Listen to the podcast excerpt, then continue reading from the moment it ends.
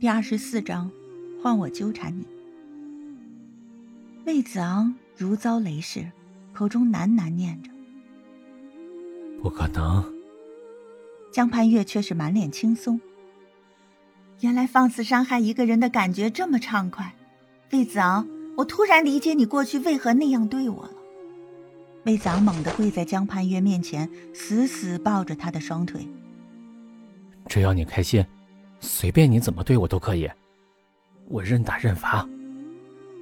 江盼月摇头。如果你真想让我活得舒心点，就永远别再出现在我的生活里。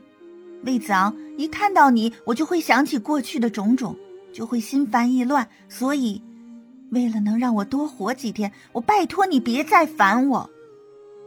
魏子昂突然有种无力感，他真的不知道该如何挽回江盼月的心了。我妹妹已经说的够明白了，你还赖着不肯走吗？江月然突然现身，快步走到江盼月身边，厌恶的推开魏子昂：“堂姐，我们走吧。”江盼月的声音中带着疲惫。江月然尖锐的说：“是该走的，只是眼前有个赖皮狗挡路。”江盼月脸色微变，随即把脸扭到一旁。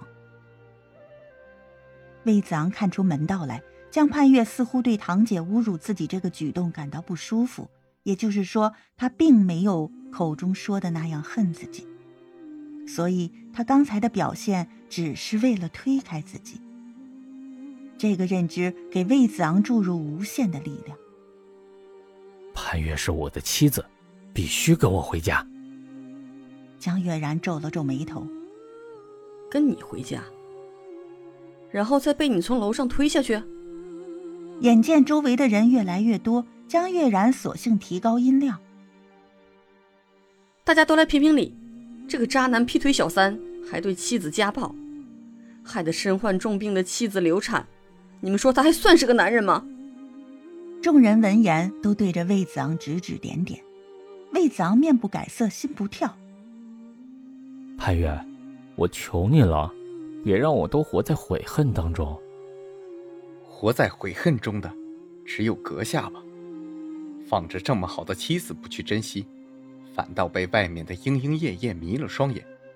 魏子昂，别用你那廉价的感情，绑架盼月的自由。他值得更好的人。说话的人是尤文轩，他很自然的走到江盼月身侧，与江月然一左一右，把江盼月护在当中。魏子昂一见尤文轩，顿时气不打一处来。更好的人，难道是你吗？尤文轩含情脉脉的看着江盼月。就算不是我，也轮不到你。魏子昂火了。别忘了，盼月还是我的妻子。尤文轩毫不退让。他被你害得丢了半条命，还不能换回自由吗？早知今日，何必当初？如果不是你当日欺人太甚，你们何至于走到今天？魏子昂，一切都是你自作自受。滚远些，别再来打扰派月的生活。江月然也跟着帮腔。魏大少，我们低门小户的高攀不起你，也求你高抬贵手，别再跟我们过不去了。他故意当着围观人的面示弱。显然是在引发共情。这时，人群中有人发话了：“渣男，滚开！别再祸害人家小姑娘了。”“对，渣男该死，跟我家那个天杀的一样没良心。”大家你一言我一语，不知不觉便把魏子昂围在当中。尤文轩趁机带着江盼月离开了。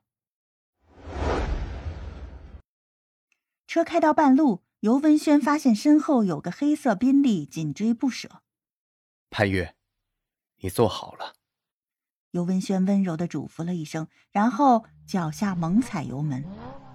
魏子昂几乎是拿出拼命的架势，死死咬住尤文轩的车尾。两辆车一前一后到了城区别墅。周夫人开门后，惊讶的发现只有江盼月站在门口。院子里，尤文轩和魏子昂扭打成一团。都给我住手！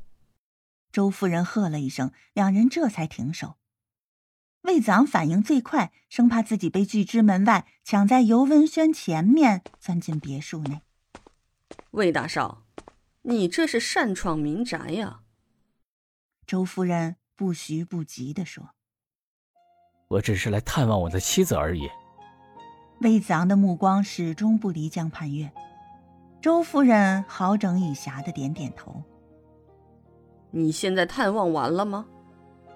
魏子昂赶紧摇头：“没，没有。”周夫人好脾气的问：“那你打算什么时候离开呢？”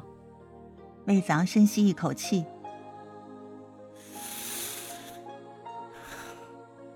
谁说我要走了？”看了一眼江盼月，他理直气壮的补充道：“除非我的妻子答应跟我回家，否则我绝不离开。”尤文轩火了。你敢赖着不走？魏子昂的嘴角已经挂彩，可他却毫不在意。你要做什么？莫非还想跟我打一架？在周夫人的地方，尤文轩不敢造次，他恨得牙痒痒。魏子昂，你真无耻！魏子昂得意洋洋的站起身。潘月，你住在哪个房间？我住你隔壁好不好？说完，径直上楼了。尤文轩愣了一下，也抢着追了上去。楼上传来两个男人吵闹的声音。周夫人紧皱眉头，拿出手机，正要拨打某个号码，目光无意间落到江盼月身上。只见江畔月正全神贯注地倾听着楼上的动静，满脸的关切，不由得叹了口气，又把手机放回茶几上。周乙，他们。江畔月欲言又止。周夫人懒洋洋地说：“我年纪大了，懒得吵架，索性由他们去吧。”